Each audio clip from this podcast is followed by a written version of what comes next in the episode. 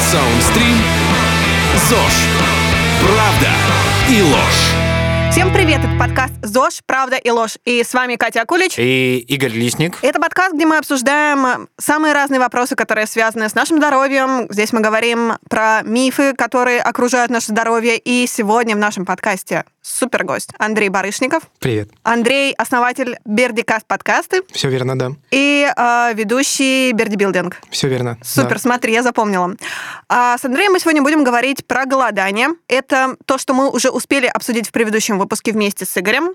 Мы говорили о том, что в голодание нужно супер правильно входить и супер правильно из него выходить. И Андрей нам сегодня расскажет о своем опыте чуть подробнее. Да, все верно. У меня есть несколько разных опытов голодания. Скажем так, мой первичный опыт — это неправильное голодание. А, тем не менее, оно было очень эффективно. Я, правда, не знаю, какие последствия для здоровья. Наверное, это потом как-то в будущем я узнаю, когда постарею.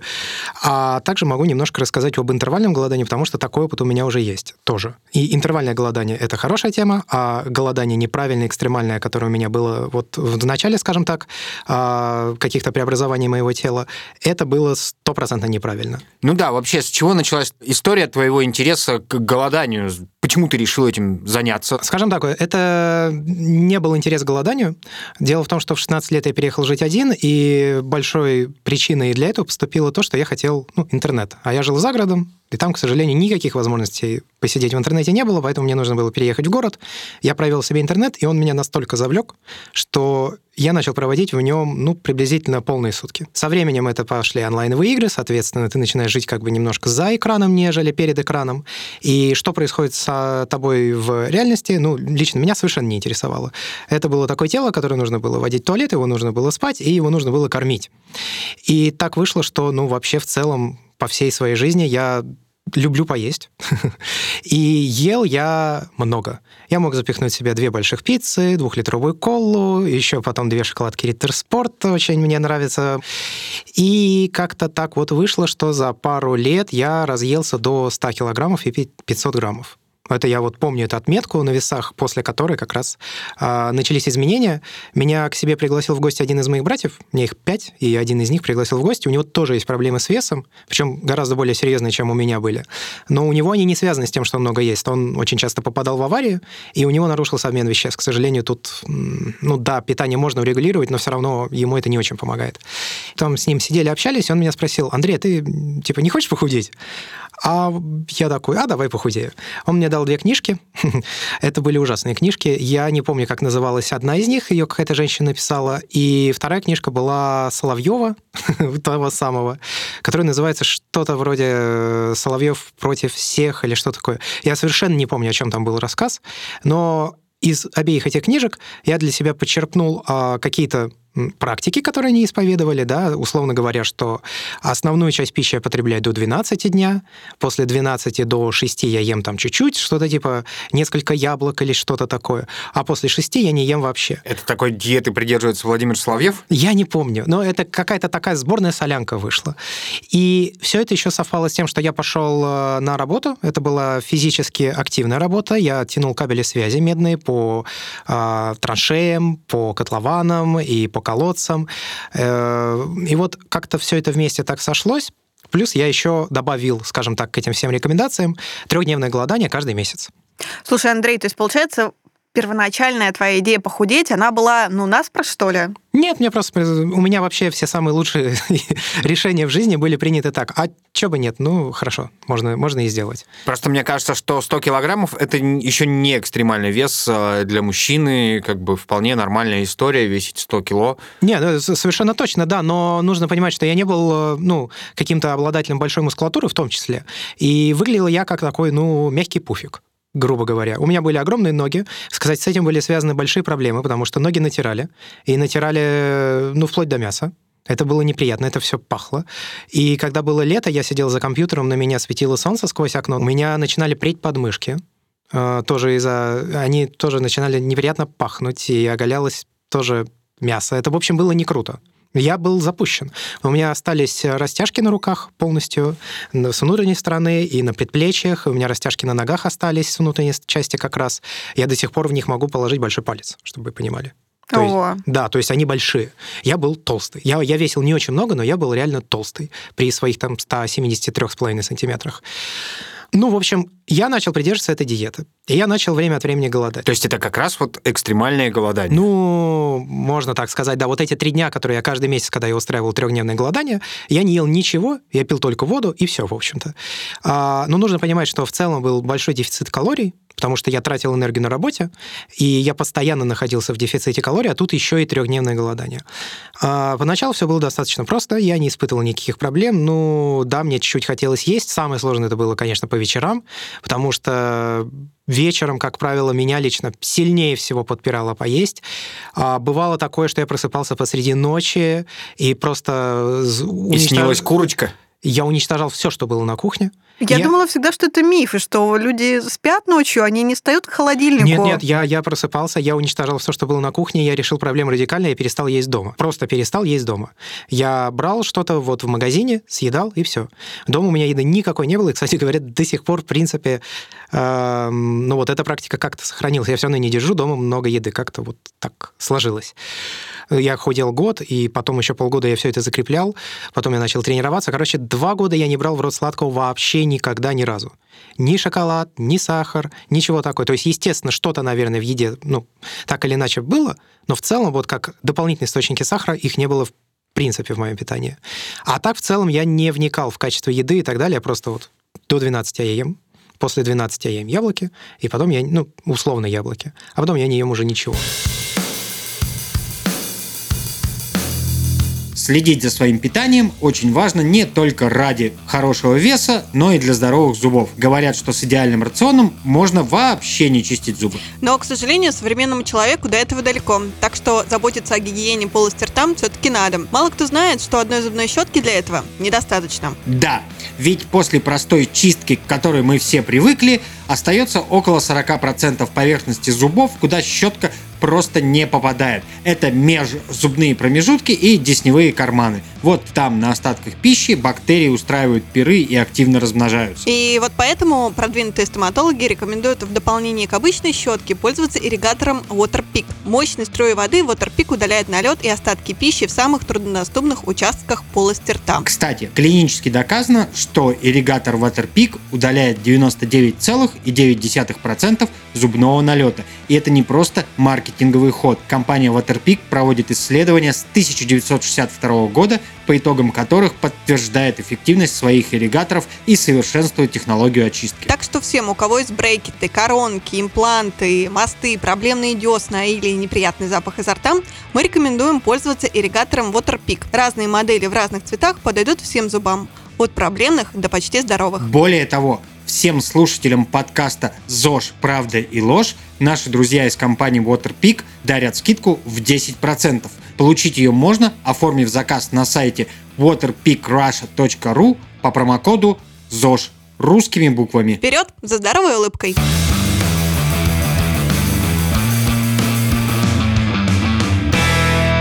Вот этих вот э, вечерних сновидений еды, были ли какие-то побочки у твоего голодания, то есть вот у, у этой экстремальной довольно практики? Да, я расскажу сейчас. Когда ты работаешь связистом, это достаточно неблагоприятные условия, на самом деле, для существования, потому что там грязно, машины жесткие, это какие-то уазики, шишиги, там сидеть не мягко, там такие деревянные они все.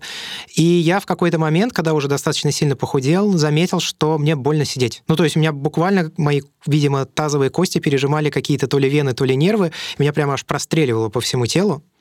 А вторая неприятная штука, потому что ну, тебя все окружающие как бы немножко подначивают, такие, ну давай, ну давай с нами. И я полностью отказался от хождения в любые вообще какие-то группы людей, которые там, давайте Вот посидим. тебе кусочек пиццы. Да-да-да, давайте посидим, сходим где-нибудь. Я перестал ходить, потому что меня это все, безусловно, соблазняло. Я иногда ловил себя, ну, на такой полушуточной, но исключительно полушуточной мысли, что вот очередной человек начинает мне затирать, а затем зачем ты это делаешь, давай поешь, а я смотрю на его горло и думаю, что было бы неплохо сейчас бы от него кусочек-то откусить, конечно. Ого! Да, такие мысли посещали. Ну, был у меня неприятный случай, связанный с этим похудением. Это уже спустя практически год как раз было. Чтобы вы понимали, я со 100-500 за год похудел до 55. А можно здесь сразу у тебя уточню? Да. Ты как-то отслеживал процесс своего похудения, не знаю, ты считал калории, ты Нет, я- записывал нет, сегодня... Нет, нет, я все делал неправильно. Я просто взвешивался, и все. Больше я ничего особо не делал, я не вникал в этот процесс. То есть я вот эти две книжки прочитал, и вот какие-то выводы из них сделал, вот как-то сложил их вместе, и пошло-поехало. А, было лето. Было жаркое лето, плюс 36, я как сейчас помню. И у нас э, была тяжелая затяжка, нужно было раскопать 8-километровую траншею, 3 метра в глубину и 2 метра в ширину. Какой-то там, в общем... Э, Суперкабель. Ну, условно говоря, да-да-да. И мы копали эту траншею на этой жаре э, 3 дня как раз. И на эти 3 дня Пришлось твое интервальное голодание. Ну, вот не интервальное, вот. да, а экстремальное. просто экстремальное, да, просто очередное мое голодание пришлось. Ну, первый день прошел, второй день прошел, а на третий день я столкнулся с следующей проблемой. Встал утром, все нормально. Сажусь в этот автобус, и где-то на середине пути я понимаю, что мне начинает становиться плохо. Я не понимаю, что именно плохо, но чувствовать мне прямо себе становится не очень. Меня взял обзноб, холодный пот выступил. Я чувствую, что меня начинает прям сильно трясти. Я хватаюсь за поручень, и люди от меня прям в сторону начали расходиться. Я смотрю на себя в окно, ну, чуть-чуть, ты же видишь свое отражение, а у меня прям осунувшееся такое лицо, градом течет пот, и я чувствую, что у меня начинает темнеть в глазах, я думаю, боже мой, я сейчас, кажется, упаду в обморок. А, Кое-как я даже досидел до Выхина, я вышел на Выхина, подошел к стене, сел на корточки, и вот тут-то меня выключило. Минут, наверное, где-то на 10, может быть, 15. Меня никто не подошел, никто не толкал. Я вот сел на корточки, голова на колени уронил, и все и сижу. Э, Меня вырубило, потом я очнулся, понял, что мне нужно срочно что-то съесть. Я доехал до Рязанского проспекта, зашел в Стардокс и съел там хот-дог. Ну и как-то стало легче. Вот, это, наверное, самое тяжелое, что вот я испытывал во время своего, скажем так, голодания. А тебя это напугало вообще? Не стало какой-то поворотной точкой к тому, чтобы отказаться от этой практики? Нет. Я после этого еще два раза голодал так по три дня. Но- Андрей, ты что, бессмертный? Нет, я... ну, это, слушайте, ну я был молодой, я не очень насчет всего этого задумывался. Я в принципе, чувствовал себя окей. Да, мне все время хотелось есть, это правда. Мне все время хотелось есть. Со временем стало проще, правда ради. То есть там, условно говоря, первые два месяца было значительно тяжелее. Потом как-то стало проще, и под конец уже вообще стало окей. Но по прошествии этого года я посмотрел на себя в зеркало, я вижу, что у меня торчат ребра, они буквально торчали, но при этом остались куски жира на ногах, на руках, на боках, потому что, ну, естественно, организм сожрал мышцы в первую очередь, потому что они тратят энергию, а он как бы понимает, что еды мало, и, в общем, он ее максимально старался сохранить. И я на себя смотрю, я понимаю, что мне все равно не нравится, что получилось. Я вроде бы так старался, так худел, худел, худел, и все равно какая-то хрень на, на выходе. Ну и проходил мимо, ну, в дома, где я живу, я не помню, куда я шел именно, и там открыли спортзал, я такой, о, надо начать тренироваться. Ну, я начал, начал тренироваться, и вот там я уже начал узнавать, оказывается, как надо было все это делать. Стоит заметить, что после того, как я похудел, это не сразу же я пошел это тренироваться. Я еще полгода находился в этом а, состоянии. Я уже позволял себе есть до 6, но я все еще поддерживал этот вес, потому что как, как раз из какой-то из этих книг я знал, что если я не закреплю это состояние, то я очень быстро отыграю обратный вес. А мне не хотелось это делать, потому что я вложил в это много сил. И еще полгода я, в общем, ну, ел мало. А потом я начал тренироваться и понял, что я все делал неправильно, это была вообще большая ошибка. Вот, допустим, я не знаю, какие последствия для организма, вот, например, я лысею, да, это видно. Я думаю, что, может быть, это как-то связано. А вот вообще, какая, на твой взгляд, самая главная ошибка, которую ты допустил э, первый раз, э, ввязавшись в историю с голоданием? Я не изучил тему подробно. Я прочитал плохие книги, пусть, да, это было эффективно, но я не изучил тему. Я не пошел в интернет, как раз в котором я проводил очень много времени, надо заметить, хоть я уже тогда и работал. У меня просто даже мысли не появилось о том, что, наверное, тему стоит немножко как-то чуть лучше изучить. Ну, почитать, какие бывают практики, да, собрать какие-то разные мнения, чтобы был хоть какой-то плюрализм, а не просто две книжки от Не фиг самых по- компетентных авторов. да, не самых компетентных авторов. Самая большая ошибка — это в целом для организма был очень большой стресс. Я не испытывал это как большой стресс, чисто психологически, но я думаю, что это был для физически, для организма был очень большой стресс. Считается, что если ты теряешь уже килограмм в неделю, то это, в принципе, слишком быстро, нужно замедляться. А я не знаю, как, сколько там получается. Ну, получилось, Я что ты терял. потерял 50 килограмм практически. Ну, да-да-да. Я, я похудел до 55, даже чуть меньше, там 54,8, что ли, было, что-то такое. А как твои родные и близкие относились к такому экстремальному методу голодания и похудения? И, может, они испытывали стресс? И они тебе говорили, может, прекратишь? Нет, нет. Близкие родственники мне такого не говорили. Они все были очень мной вдохновлены. Я знаю, что практически все жены братьев пошли после этого в спортзал, глядя на мой пример. А, никто из них, правда, голодать не пробовал. Я имею в виду худеть так, как я, и слава богу. Выступил для них таким, ну, примером, что ли. А, я знаю, что некоторых родственников родственников, которых я видел пореже, они меня не узнавали. Я еще тогда э, сбрил волосы, потом ходил с полностью лысой головой, и меня вообще не узнавали. Это было необычно. Хорошо, давай вернемся к голоданию. Вот э, как произошел э, слом в твоем сознании, скажем, изменение твоей точки зрения, да, ты вот понял, что ты э, голодаешь неправильно, и вот э, что на тебя повлияло, что тебе показалось интересной в плане практики голодания, ну вот, скажем, в, ну, в новой ипостаси, да, то есть вот когда ты понял, что, наверное, не сейчас ты поступаешь неправильно, да, то есть вот да не было какого-то слома, но я пошел тренироваться. У меня был тренер. И тренер мне начал объяснять, что надо делать вот так, вот так, вот так. Меня тогда очень сильно увлекли тренировки. Я тренировки начал изучать, я смотрел... Ты имеешь в виду силовые тренировки, да? То да, есть да, это бодибилдинг? Да, да, да, да, да. Ну, если так можно сказать, просто бодибилдером я никогда не был. Это фитнес скорее больше, но тем не менее.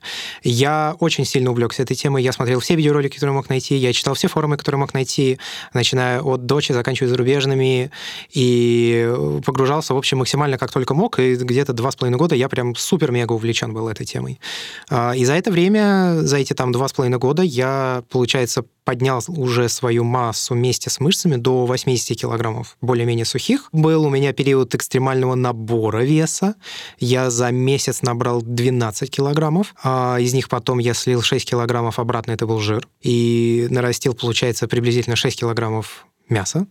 И в какой-то момент я понял, что в принципе, в принципе, если мне нужно, то свой вес я могу ну, куда угодно Теперь я знаю, как это делать. Я могу его наращивать, я могу его сбрасывать.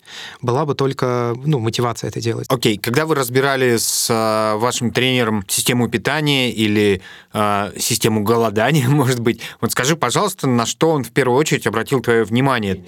Там было просто. Он сказал, забудь вообще, что ты делал. Все не так. Я тебе расскажу. Ну и дальше он начал мне объяснять. Дробное питание. А, Дробное предлаг... это что значит? Раздельное, то, что называется питание, когда Или ты... пять раз в день. Пять, пять раз в день. И вот когда я как раз набирал экстремальную массу, я просыпался в 6 утра и сразу ел и заканчивал есть 12. Ну, это же... я, я ел, получается, типа 10, что ли, раз в день, что-то такое. Но это был набор массы. В тот момент мне было очень интересно стать максимально большим. Я, конечно, очень люблю еду, но я бы никогда не встала в 6 утра, чтобы, не знаю, что-то проснуться и съесть. Что это была за еда вообще? О, я ел очень много куриной грудки, ненавижу ее теперь вообще, не переношу. А я ел очень много гречки, я ел бурый и темный, черный, красный, в том числе рис, я ел листья салата в большом очень количестве. А, я ел зеленые овощи, я без термической обработки. Я ел сладкий красный перец, не, практически не ел помидоры. И, наверное, алкоголь ты не пил. А, ну, иногда бывало, но в целом, конечно, да, я не пил алкоголь, я все так же не, не ел сладкое. В первые два с половиной года его вообще не было, потом он начал появляться какой-то фастфуд, а если я ел какой-то фастфуд, то я все равно старался брать там, условно, там, с курицы, еще что-то, чтобы это было не сверхкалорийно. Я изучал колораж каждого бургера в Макдональдсе, который есть у них на сайте. То есть вы начали с дробного питания, да? Вот можешь как-то рассказать, а как строилось твое питание вот в первые дни похудения по рецепту тренера? Это не было уже похудение, я уже похудел. Это был набор массы. Мне, у меня была цель наращивать постепенно массу, желательно с минимальным количеством прироста жира. Ну, потому что без вообще его прироста Невозможно. И, и, и препаратов это мало реально, да. И даже с препаратами все равно он тоже приходит, особенно если за питанием не следить. Твоя первая история была история про экстремальное голодание. Ты сказал, что вот э, экстремальное голодание это неправильно, а интервальное голодание это наоборот правильно. Да. Чем отличаются эти практики? То есть можем ли мы как-то подробнее рассказать про это людям и почему э, интервальное голодание это, это хорошо? Ну, окей. Во-первых, я не могу стопроцентно утверждать, что это хорошо, потому что техника интервального голодания относительно молодая. Я узнал о, о ней от своего соведущего по подкасту «Бердибилдинг» Романа Юрьева. Мы как раз с ним записывали выпуск о различного рода диетах. Он работает тренером профессиональным VIP-класса, и он на себе сам много чего пробовал, и вот как раз он на тот момент находился на интервальном Состояние голодании. интервального голодания. Да, да, да, да, да, да, да. И он рассказывал еще о кетоновой диете там и так далее, и так далее. Тоже все очень интересно. А я попробовал жировую диету, как раз кетоновую, и потом я попробовал спустя опять же, какое-то время мы затронули интервальное голодание, и я попробовал интервальное голодание. А последние исследования, которые сейчас есть, показывают, что вот на самом деле не принципиально тебе там, условно говоря, питаться пять раз в день, а скорее больше важен промежуток, на протяжении которого ты потребляешь пищу, и промежуток, на протяжении которого ты пищу не потребляешь. Все остальное не так важно. То есть не, не так важно время приема пищи, хотя я не на 100% с этим согласен по своему опыту. Я все же вижу, что, условно говоря, если я не ем ближе к ночи, то все-таки моя фигура лучше. Но это может быть моя индивидуальная история. Опять же, если верить исследованию, неважно. Ты можешь выбрать себе условно промежуток, допустим, 6 часов, да, на протяжении которого ты ешь. И ты можешь есть три раза, четыре раза, пять раз, ну, сколько хочешь. И главное, чтобы это не была какая-то сверх неправильная пища, да, ну, то есть, словно говоря, если ты будешь заедать все один, одним шоколадом, ничего хорошего из этого не получится. И ты можешь есть это условно как в первой половине, так и во второй половине, так и, скажем, в третьей половине, то есть, когда уже конец, да, ты можешь хоть перед сном наедаться, но потом у тебя там идет промежуток в зависимости от того, какой вариант интервального голодания ты выбираешь, 12, 14, 16 часов, когда ты ничего не ешь. Это работает, и я не чувствовал каких-то больших проблем. Ну, то есть у меня не было желания как раз откусить от кого-то кусочек чего-то. Вес э, планомерно сходил медленно, как раз вот вроде как считается, что он так и должен сходить меньше килограмма в неделю. А, я видел, что мышцы при этом особо не теряются, так как я продолжал тренироваться, да, то есть организм получал стресс и понимал, что мышцы нужны, нужно сохранять. Вот, и, ну, как минимум гораздо проще, чем вот экстремальное, скажем так, в кавычках, неправильное голодание. Это значительно проще, и это тоже эффективно.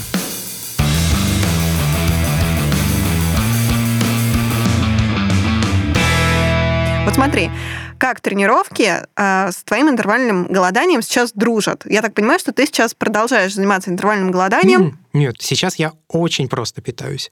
Я, в принципе, себя практически ни в чем не ограничиваю, но при этом я стараюсь как можно меньше есть сладкого. Ну, это вообще в целом нормальная практика ограничивать себя в сладком, относиться к этому скорее как к какому-то вознаграждению, нежели к чему-то, что постоянно присутствует в твоем рационе. Это рабочая схема. И, в принципе, я стараюсь э, снижать количество углеводов по мере того, как я приближаюсь ко сну. Но когда ты начинал с интервальным голоданием, Да-да. ты начинал и работать э, в тренажерном зале, правильно? Ну, я до этого тренировался. Я всегда тренируюсь, я не перестаю тренироваться. Но и как это взаимодействовало друг с другом? Вот ты А. целый день ничего не ешь, и потом тебе нужно пойти потягать штангу. Организм такой, типа, «М, Ну, я подстраивал вообще это так, что у меня это было незадолго после того, как заканчивался вот этот промежуток, после которого я ел, так как у меня дома э, э, оборудован спортивный зал, я его сделал себе таковым, потому что я понял, что я не планирую прекращать тренироваться, но при этом можно сэкономить деньги на абонементе. Потому что, да, безусловно, спортзал — это очень эффективно. Там много тренажеров, которые позволяют тебе под самыми разными углами проработать все необходимые мышечные группы. Но глобально можно обойтись условной штангой, стойкой для штанги, скамьей, несколькими гантелями, какие-то простые базовые штуки, которые можно сделать дома. Для этого не требуется большой какой-то бюджет. В 20 те же тысяч, которые я платил за год тренировок в зале, я себе в одной комнате оборудовал ну, в общем, все, что мне было необходимо. Вот Андрея нужно было позвать на запись подкаста, когда мы э, обсуждали домашний спортзал. Андрей, вот скажи, пожалуйста, мне кажется, что в том, что касается диет и каких-то пищевых ограничений, э, люди вообще очень сильно подвержены моде. Вот э, с чем ты это связываешь? И вообще, э, на твой взгляд, какая из вот этих диет является, ну, скажем, именно какой-то модной выдумкой, а не чем-то действенным? Но я считаю, что они все действенные. А, наш же организм, он работает по определенным принципам. Ты когда начинаешь, особенно если в зале тренироваться и прям вникаешь, то там, ну, это достаточно простой механизм. Зная, как это делать, ты, в принципе, ну, можешь достичь нужного результата. И вот эти различные диеты, они, в принципе, берут какой-то конкретный, скажем так, способ, по которому работает наш организм, и напирают на него. Да, есть такое, есть влияние моды, и все пробуют там что-то новое. Но это совершенно не обязательно, если ты уже нашел ту диету, которая тебя полностью устраивает, и она тебе подходит, тебе комфортно, ты видишь результат, и ты получаешь, самое главное, тот результат, который ты хочешь получать. Как бы ты посоветовал начать людям голодать, если посоветовал? С чего начать? От чего отказаться? Ну, я уже поняла, что от сладкого, но как, в принципе, в эту практику входить? Ну, я бы для начала сказал, что, наверное, нужно начать не с голодания, а с урегулирования в целом просто питания. У нас есть э, в странах, на мой взгляд, проблема. У нас практически нет культуры питания. Я думаю, что это связано с подсоветом. Ты имеешь в виду странах постсоветского пространства да, или да. вообще... Страны постсоветского пространства, да. Я думаю, что это связано как раз с тем, что еды не было, ну, она была в дефиците. А та, которая была, была не очень хорошая. У нас поэтому как-то есть такой менталитет, что вот пока есть, нужно брать нужно есть. А, и, и желательно, чем больше, тем лучше. А если не можешь себя сейчас запихнуть, то в холодильник нужно засунуть. А, поэтому, в первую очередь, мне кажется, нужно не с голодания начать, а определиться с тем, чего ты хочешь достичь, и начать э, изучать, как это все работает. И потом уже ты делаешь выбор. Ну, то есть, если ты хочешь условно интервальное голодание пробовать, то ты начинаешь пробовать. Я не буду давать никаких конкретных советов, потому что кто-то попробует, у него не сработает, скажет, а, вы там наговорили глупости, или наоборот попробуйте, у него какие-то проблемы возникнут. Нет, э, тут нужно понимать, вы пока сами не заинтересуетесь этим, ничего работать не будет. Благо информации сейчас очень-очень много. Но в этом-то и проблема, что информации слишком много. Ну, то есть какие авторитетные источники ты сейчас на базе своего опыта можешь посоветовать?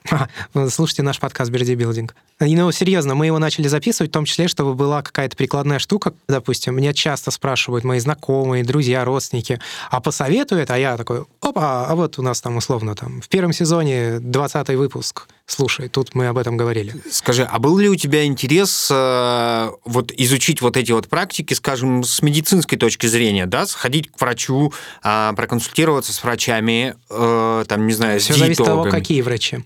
Есть спортивные диетологи, есть обычные врачи. А чем они отличаются? Потому что вот мне кажется, что э, диетолог э, для обывателя это сливается в какую-то одну профессию, а спортивный диетолог это разве не диетолог? Нет, не совсем. А спортивный диетолог оптимизирует питание так, чтобы это совмещало с вашими нагрузками, которые повышаются, если вы начинаете ходить в тренажерный зал. Ну или любой другой вид э, физической активности, это не принципиально. И он подстроит ее в том числе под вид активности, он будет отслеживать состояние и понимать, что происходит и как это надо менять. Обычный врач исповедуют другие принципы. Не навредить. Поэтому большую часть вот всех вот этих идей, которые будут возникать, а, он будет отвергать и говорить, что, наверное, не стоит это делать, если нет в этом какой-то серьезной необходимости. Я как-то в свое время читал э, на спортивном сайте про бойцов ММА, которые там стараются попасть в более легкую весовую категорию и, соответственно, занимаются экстремальной изгонкой веса какого-то. Там как раз э, писалось о том, что вот подобные экстремальные практики это очень вредно для нашего организма, потому что это каждый раз такой удар по сбалансированному обмену веществ. Это правда? Пытаться экстремально согнать вес, это значит в любом случае нанести вред своему организму. Но я скажу так, не надо вообще вдохновляться ничем, что делают профессиональные атлеты в любом виде спорта, потому что их организм работает совсем не так, как организм обычного человека. Абсолютно в любом виде спорта присутствуют стероиды и другого рода препараты. Все, кто считает иначе, ну, это заблуждение, ну, которое, в общем, индустрия спорта продает, потому что им важно продавать образ, что ты можешь стать таким же.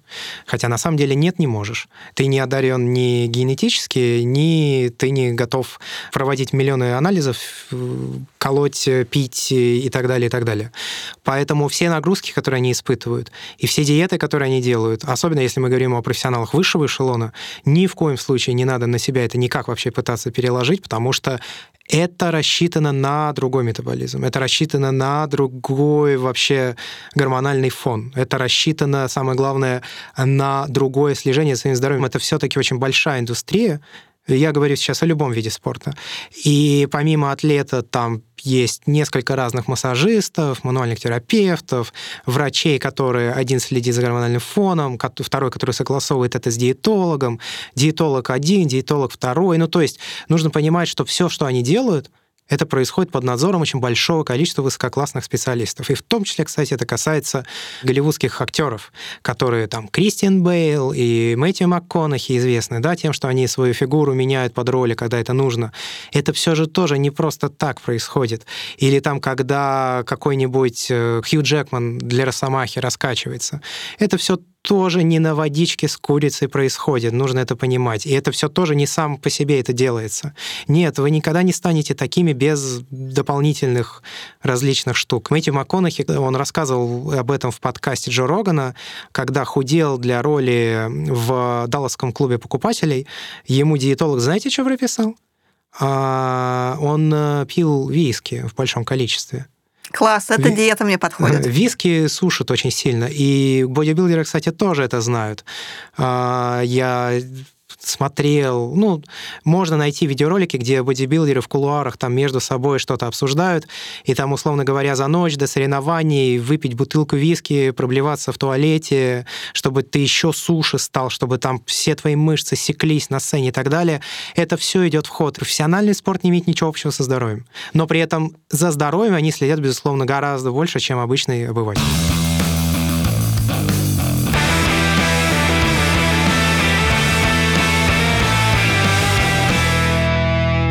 Скажи, пожалуйста, для многих питание полезное, здоровое питание связано с вегетарианством. Ты вот как к этому относишься? Что а я вег... пробовал. И как? Мне понравилось. Ну, мне вообще нравится идея снижать количество убитых животных, которые ты потребляешь. Ну, именно на идеологическом уровне. А по самоощущению, да, я особой разницы не почувствовал. Ты говоришь об этом в прошедшем времени. Ну, да, потому что сейчас я все равно продолжаю есть мясо.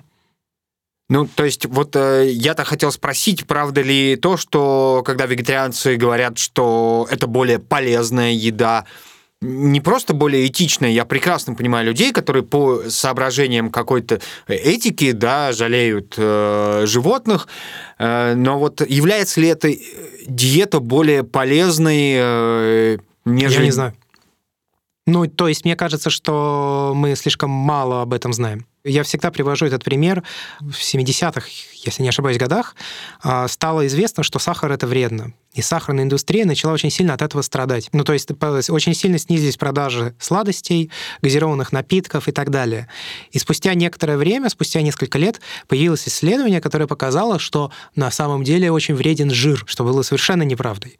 И это исследование было заказано на как раз деньги, что вскрылось потом, сахарной индустрии. И когда все пошла вот эта антижировая кампания, то все начали покупать сахар. Основа начали есть сахар. То есть получается, что мы считали, что сахар это вредно, Потом мы считали, что жир это вредно.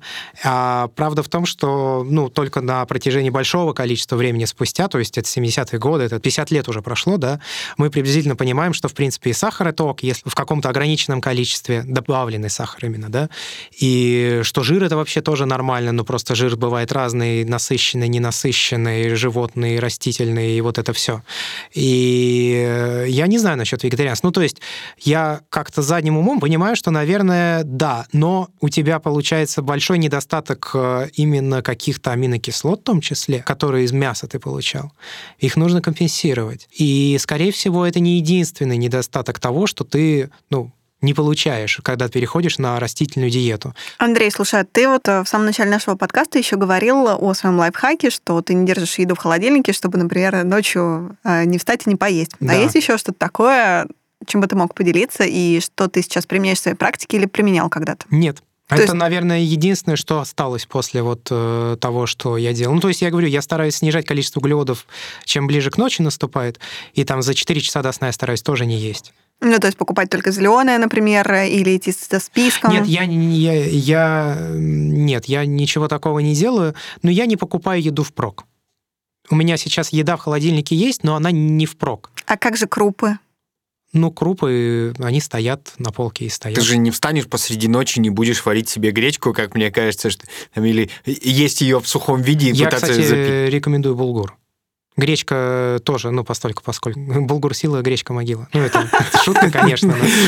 Мне, как бегуну, которого на финише всегда кормят, значит, гречневые каши, ну, традиционная беговая еда на финише, это гречка, как бы, как такой вариант Клетчатки хорошо да нет, ну я пошутил, конечно. Но в целом я просто говорю, что булгур – это известная крупа за рубежом уже очень давно, а вот в наши страны относительно недавно стала, пришла. Я еще как-то пропустила, вот ты говоришь интервальное голодание, которым ты раньше Да, я практиковал.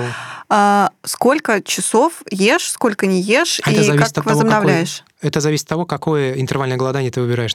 Вы, если погрузитесь в эту тему, просто наберите интервальное голодание в поиске, то там уже сразу есть схемы за, ну, за вас Но ты не хочешь э, поделиться своим опытом?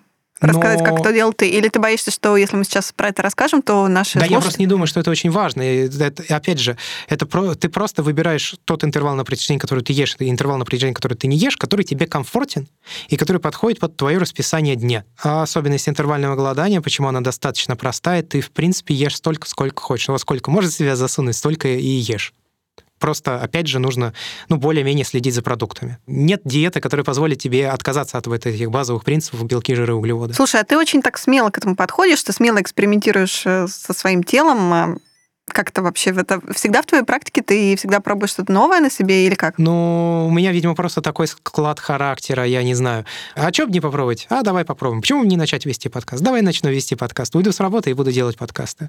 Или э, пойду в спортзал тренироваться, потому что открылся в доме, это очень удобно. Или почему бы не похудеть, потому что брат предложил. Все-таки хотелось бы дать такую практическую рекомендацию да, нашим слушателям. Какие симптомы во время голодания должны стать таким прямо сигнальным маячком, что либо пора из этого выходить, пора от этого отказываться, либо пора обращаться, может быть, даже к врачу. Я в целом скажу дискомфорт. Вот когда начинаешь испытывать прям сильный дискомфорт, неважно какой, наверное, стоит что-то с этим делать. Может быть, а, отказываться от голодания, или менять его форму, или э, еще что-то. А к врачу, я думаю, стоит идти, если ты чувствуешь какие-то отклонения. Ну, я не знаю, там волосы начали выпадать, или ногти слоятся, кожа стала плохая, какие-то волдыри вылезли. Там. Ну, организм имеет много разных способов показать, что с ним что-то не так. Просто не надо забивать на них и считать, что это норма, и там, типа, пройдет, потом это не проходит, а ты привыкаешь и уже не обращаешь на это внимания. Это стандартная, кстати, история. Прекрасно, друзья. Мы обсудили сегодня практику голодания, а, поговорили с Андреем про его опыт, как он голодал, э, что он при этом испытывал. Ну и самый главный вывод, если вы собираетесь голодать, у вас есть широчайший выбор практик. Второй момент. Обязательно перед тем, как начать голодать, э, изучайте, э, собственно, практики голодания, методы голодания, желательно проконсультируйтесь с врачом, чтобы совместно выбрать а, ту историю, которая подойдет под, вас, под ваш образ жизни, под ваше расписание и которая не окажет серьезного влияния на ваше здоровье, потому что на самом деле голодание – это очень большой стресс. Мы говорим про это уже второй раз, а к любому стрессу, к получению любого стресса стоит подходить, в общем, с головой. Андрей, большое спасибо, что ты пришел к нам, поделился своим опытом. Спасибо вам, что позвали. Да, с вами были Игорь Лисник. И Катя Акулич. И еще Андрей Барышников. Приятного аппетита! всем пока. Над подкастом работали ведущие Катя Акулич и Игорь Лисник, редактор Дмитрий Лебедев, звукорежиссер Артур Кулаков, продюсер Сергей Епихин. Это подкаст Soundstream. ЗОЖ. Правда и ложь.